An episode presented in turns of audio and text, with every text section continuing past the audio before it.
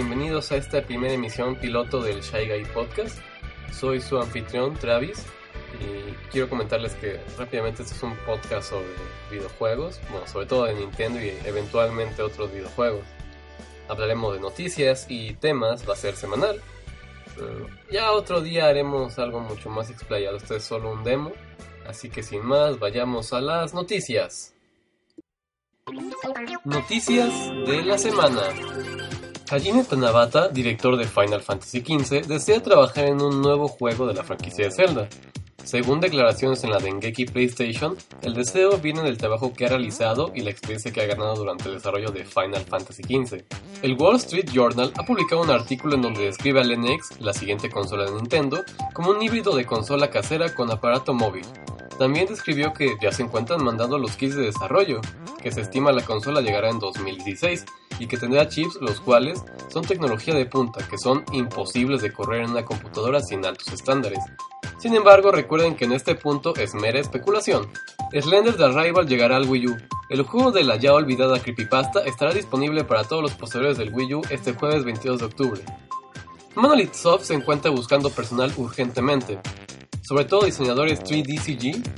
Entre las cosas que busca son programadores, planeadores, diseñadores de efectos y movimientos para sus oficinas en Tokio y Kyoto. Lo más interesante es que las oficinas de Tokio son los que trabajan en los desarrollos de sus juegos, como Xenoblade, mientras que los de Kyoto le dan apoyo a otras franquicias de Nintendo, como Zelda o Animal Crossing. Posiblemente ya se encuentren preparando su siguiente juego. Dentro de la eShop se encontraron unos datos que apuntan a que Nintendo sacará un remake de Twilight Princess HD, Aún no se confirma nada, pero al parecer, data miners de confianza han encontrado múltiples razones para creer que llegará el remake pronto. Tema de la semana.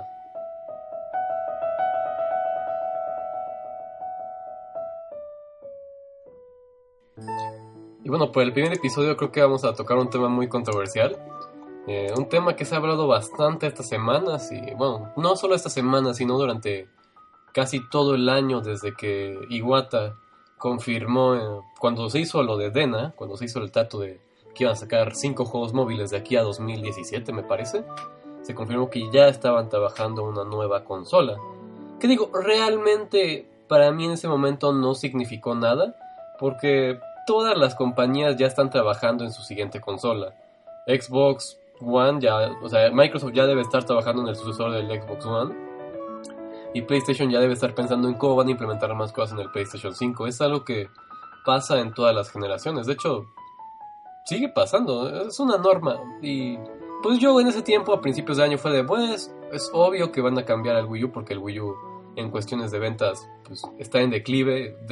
Bueno, decir que está en declive es como decir que alguna vez estuvo en, en la parte de arriba. Realmente el Wii U nunca despegó Vendió bien al principio, vendió sólido en su lanzamiento, 2-3 millones, y después de ese noviembre del 2012 se cayó estrepitosamente. Digo, razones hay bastantes, trataremos de tocar algunas en este tema esta semana, pero sí, para mí eso no significó nada al principio del año. Y bueno, conforme los meses fueron pasando, pues empezó a tornar la cosa entre bien y mal, porque pues anunciaron varios juegos que estaban como que olvidados como el Shin Megami Tensei Crossfire Emblem, que ahora ya se llama Illusionary Revelations. Eh, lo anunciaron ya para Wii U, dieron muchas fechas para juegos este, que ya queríamos del Wii U, y Splatoon fue un hitazo. O sea, sigue siendo un hitazo en las ventas de Japón, no, no sé cómo sean las ventas de Estados Unidos, Europa, pero yo creo que fácilmente podría llegar a los 2, 3 millones de, de ventas, que es bastante para una nueva IP y es bastante para el ecosistema del Wii U muerto. Este, pero sí, realmente eso fue, pues me mantenía bajo la luz de, bueno, hay esperanza de que el NX lo revela en el 2016 y lo saca en el 2017. Y esa esperanza se desvaneció conforme pasó el tiempo, sobre todo en el E3. El E3, después de pensarlo en cabeza fría, pues no fue tan malo. De hecho, un amigo, bueno, estuve con varios amigos y les mostré el E3 de Nintendo a varios amigos y se quedaron así de, no manches, va a haber juegos muy padres que vienen y que son muy bonita la presentación. Tal vez nuestras expectativas eran superiores a lo que nos mostraron y por eso nos terminamos enojando todos y terminó Iwata disculpándose. este, pero sí, pero desde ese momento empecé a darme cuenta que pues, el Wii U ya no tiene de hecho mucho futuro. Y te lo digo como un fan de Nintendo. La gente que está escuchando esto creo que sobre todo es mi público que, que me sigue en Facebook y en Twitter, que saben que soy muy fan de Nintendo. De hecho, el canal es solo de Nintendo. Pero básicamente los puntos clave que me dio este E3 y estos últimos meses es que, bueno, este lineup que tienen de, de agosto hacia noviembre y diciembre es bastante, bastante débil. Digo, hay cosas muy interesantes y al mismo tiempo son muy de nicho, ¿no? Fatal Frame ya está por salir, es muy bueno. Super Mario Maker no es de nicho y es muy buen juego, pero lo sacaron en septiembre para hacerle cross promotional con este con lo del 30 aniversario de Mario Bros. Yoshi Woolly World que ciertamente en América perdió un poco de emoción porque ya salió en Japón y en Europa desde hace bastante, salió en julio y aquí salió hasta la segunda semana de octubre. Y si hay algo que hacen los fans de Nintendo es que se ponen al día con las noticias bastante, así que para muchos es como que, incluso para mí antes de jugarlo fue de, bueno, lo voy a comprar porque yo ya lo quería desde hace dos años, pero sí realmente no me siento emocionado de, de ello. Y pues de eso tenemos bastantes spin-offs de juegos, tenemos este, Animal Crossing Amigo Festival, tenemos mm, Mario Tennis Ultra Smash, que digo, no sé qué tan buenos o malos son esos juegos, definitivamente no tengo muchas ganas de probar uh, Animal Crossing Amigo Festival porque una los juegos de, de, mesa de board games, así hace años que no juego un videojuego de juegos de mesa, dejé de jugar Mario Party desde el 5, desde el 5 más o menos 6. Y pues se ve como un juego así como que, bueno, tenemos que sacar algo, hagámoslo. El 3DS está un poquito mejor en ese aspecto, pero bueno, ese no es el punto. El 3DS también está sufriendo. Realmente el último juego fuerte que va a salir de Wii U este año es Xenoblade, el 5 de diciembre. Después de Mario Maker. Porque Yoshi es un buen juego y muy fuerte, pero para el panorama no es tan fuerte como me gustaría que fuera. Xenoblade sí parece un juego masivo. Y si le hacen buena promoción yo creo que puede alcanzar buenas ventas. Este, sumámosle que Star Fox Zero se retrasó bastante porque, pues realmente, aunque se veía interesante el juego, sí tenía, pues se veía todavía en una etapa que decías, no creo que vayas a lanzar eso al mercado. Así que el futuro inmediato del, Wii U estos meses se ve muy oscuro. Digo, el Star Fox Zero dicen que lo van a sacar uh, el primer cuarto del año, que viene siendo de enero a mayo pero se me hace muy complicado que arreglen tantos errores que parecen tener el juego, que se ve un poco lento, se ve muy feo. Lo de las dos pantallas a 60 frames creo que a mucha gente no le importa y preferiría que se viera mejor en pantalla que tener dos pantallas que en el gamepad. De hecho, es la primera vez en muchos años que no me acuerdo que Nintendo no tuviera un juego fuerte el 20 de noviembre sinceramente, normalmente guardan las cosas. El año pasado tuvimos Smash Bros. en 20 de noviembre. El año antepasado tuvimos Super Mario 3D World en 20 de noviembre.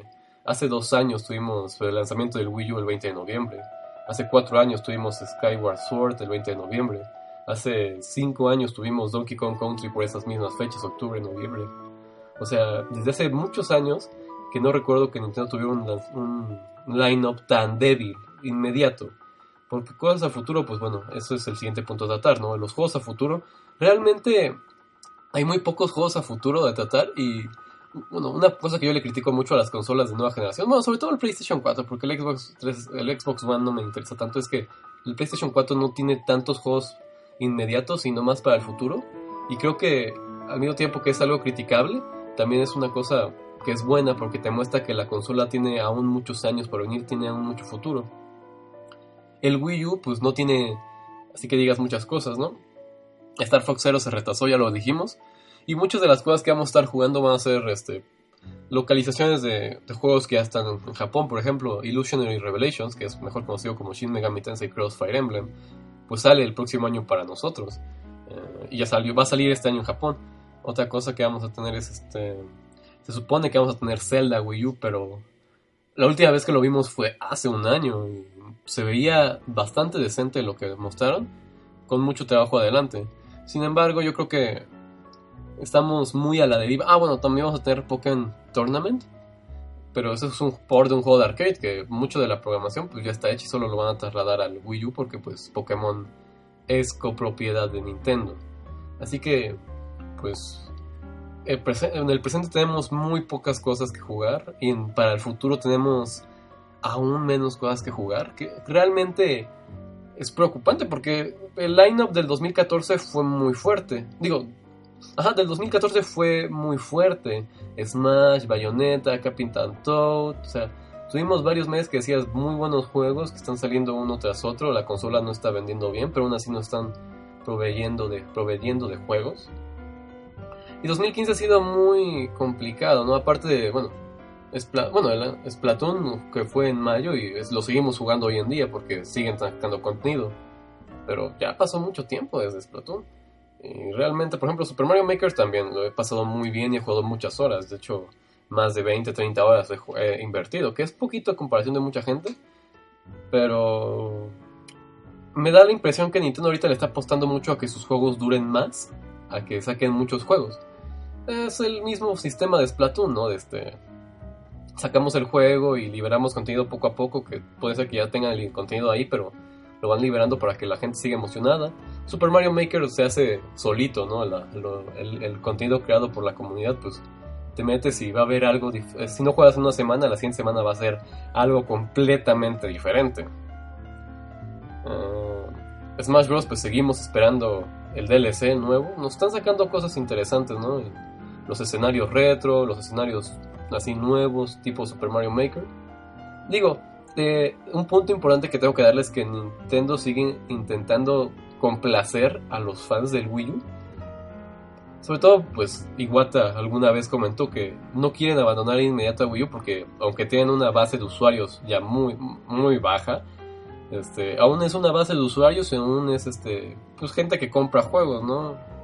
Uh, la última vez que chequé las ventas de Wii U iban ya para los 11 millones de consolas en 3 años, que es claramente y exageradamente muy malo. Ni siquiera llegó a, niveles de GameCube, y esos ya eran bastante malos. Pero de nuevo, la gente que tiene Wii U, por lo menos fans de Nintendo, compran juegos. Es importante también eso, ¿no? Por ejemplo, Mario Kart 8 ya vendió más de 5 millones de, unidades. ¿Qué significa eso? Que la, más de la mitad de la base, bueno, que la mitad de la base de usuarios de la consola tiene Mario Kart 8. Y pues Mario Kart 8 sigue siendo muy vigente porque pues este año sacaron el segundo pack de DLCs que están muy buenos. No sé, eh, por ese lado ya, estamos, ya tratamos los juegos de a corto plazo, los juegos del futuro y las ventas que, que son muy pequeñas. Y ahora el siguiente punto para mí que es como decir que bueno, el Wii ya no tiene mucho futuro son los rumores de, del NX. Que digo, que son rumores súper descabellados y que no hay que confiar en ellos porque en cada generación pasa que hay un super rumor así de, ah, Nintendo va a tener una consola con gráficos ultra poderosos y va a ser tus sueños y va a tener de lanzamiento Metroid Prime 4, 5 y 6 y el Zelda que tú siempre quisiste y un Super Mario Galaxy 3 y un remake de todos los Marios en HD. Siempre tienen rumores así, pero hay rumores que no son tan descabellados, ¿no? Por ejemplo, Wall Street Journal, el tipo que lo escribió, no recuerdo el nombre ahorita, pero no es que sea tan de una fuente tan desconfiable. Digo, lo de chips super de la industria, eso no me lo creo, pero de que ya están entregando los devs de desarrollo, sí, sí, es muy probable que ya los estén entregando ahorita o en hace un mes, ¿no? yo creo que ya están tratando de preparar su este lineup y y yo creo que muchos juegos que estaban planeados para el Wii U se empezaron a mover para el NX porque no hace sentido de forma financiera y de forma creativa hacer juegos para un público tan reducido. Porque bueno, podemos hablar de que, ah, es que Nintendo son unos super padres porque no se ríen con su consola, pero realmente no hace sentido. Está bien que nos mantengan contentos porque la confianza de usuario es muy importante cuando te trasladas a un otro aparato. Y es lo que el Wii no supo hacer porque el Wii perdió mucha confianza de usuarios de todos lados. Es una consola que me encanta, pero ya para el final mucha gente ya no le importaba su Wii, muchos usuarios de Nintendo se empezaron a marchar a otras consolas y muchos otros usuarios de Nintendo se empezaron a marchar a otros este, aparatos diapositivos como celulares y tablets. Así que es importante que, que sigan sacando alguna que otra cosilla, pero también hay que, hay que pensar de forma de no hace sentido que el Wii U siga vivo. Mm, pues de forma personal, pues yo creo que el, que el Wii es una consola bastante buena, que a mí me gusta, digo, hasta ahorita no hay ninguna consola que he dicho me arrepiento de Nintendo de comprar, a diferencia de, por ejemplo, me compré hace unos 4 años el Xbox 360 pues, porque me gusta bastante Star Wars y tenía una edición de Star Wars. Y jugué varios juegos que me gustaron, pero al final el gasto no me justificó la compra. Al igual que yo tengo un Vita y no estoy totalmente decepcionado de, de la consola porque tiene varios juegos que me gustan mucho, Gravity Rush, tiene Persona 4, tiene muchos ports de otros juegos que están bien hechos y otros ports que no están tan bien hechos, pero pero o sea, sinceramente Sony eh, me perdió en el ámbito portátil, o sea, aunque sacaran otra consola portátil no la compraría porque pues abandonaron de hecho la consola y con el Wii aunque las third party la abandonaron, pues la propia Nintendo trató de mantenerla a flote como sea. También, por ejemplo, la noticia que hablamos hace un momento de dentro de la eShop había datos del remake de Twilight Princess HD. También hace mucho sentido que Nintendo esté trabajando en ese tipo de cosas para mantener a la gente medio interesada en el Wii U porque eh, realmente los remakes no son, bueno, depende del remake que sea, pero no son tan laboriosos de hacer porque ya tienes mucho de las cosas trabajadas. Incluso aunque tengas que hacer el código desde cero, no tienes que crear conceptos nuevos, simplemente recrearlos. Un ejemplo muy claro es que el remake de Mayoras Más lo anunciaron en noviembre del año pasado y salió súper rápido, salió en febrero.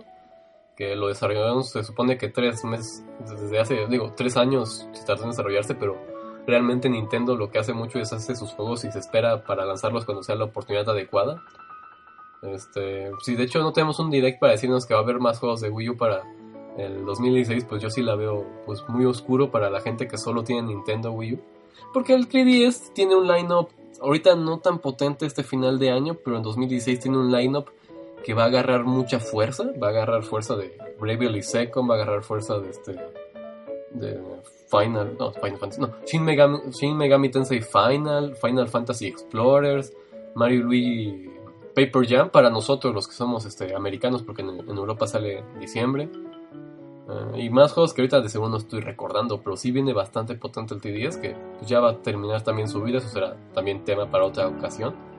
El futuro se ve muy oscuro para Wii U, no para Nintendo, porque Nintendo con cada consola ya está generando ganancias, eh, el Wii U fue muy caro por muchos años, pero ahorita ya por fin está ganando dinero por cada consola que se venda, así que no está tan mal. Los amigos están ayudando a, cubrir mucho de los gastos de Nintendo. Los amigos se venden todavía como pan caliente.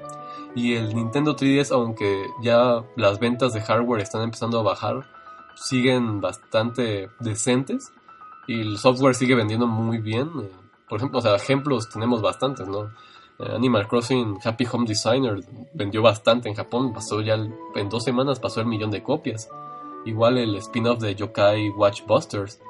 Y pues aún tienen área de oportunidad aquí en América con el nuevo Yokai Watch de Level 5 para, para crecer. El T10 podría tener un año o dos más, pero el Wii U, sinceramente, desde mi punto de vista racional, es que debería ser cambiado lo más rápido posible. Y que la arquitectura de la siguiente consola sea similar para que puedan portear juegos que están preparando para esta consola. Incluso a mí, aunque no me gusten los remasters, porque una cosa son remakes y remasters, y eso es un tema para otro día, podrían sacar todos los juegos de Wii U en remasters para el NX y podría, si la consola es exitosa, podrían cubrir el costo, ¿no? Porque tenemos excepciones, ¿no? Wind Waker HD vendió un millón de copias, Mario Kart 8 vendió muchas copias, como ya dije, Smash Bros. también, pero otros juegos más pequeños que seguro no cubrieron este la cuota que deberían, ¿no? Capitán Toad, Rainbow Road, también me imagino, eh, Kirby Rainbow Road, también me imagino Donkey Kong Tropical Freeze, The Wonderful 101 es una bomba, fue una bomba más bien. El futuro se ve negro, pero no hay que perder la esperanza porque aún varios juegos van a llegar y pues voy a estar hablando de ellos en el canal. Pero sí, mientras tanto, eh, díganme ustedes qué opinan sobre el futuro del el Wii U, ¿le ven futuro? ¿Ya no le ven futuro? Y pues pasemos a la parte final del podcast.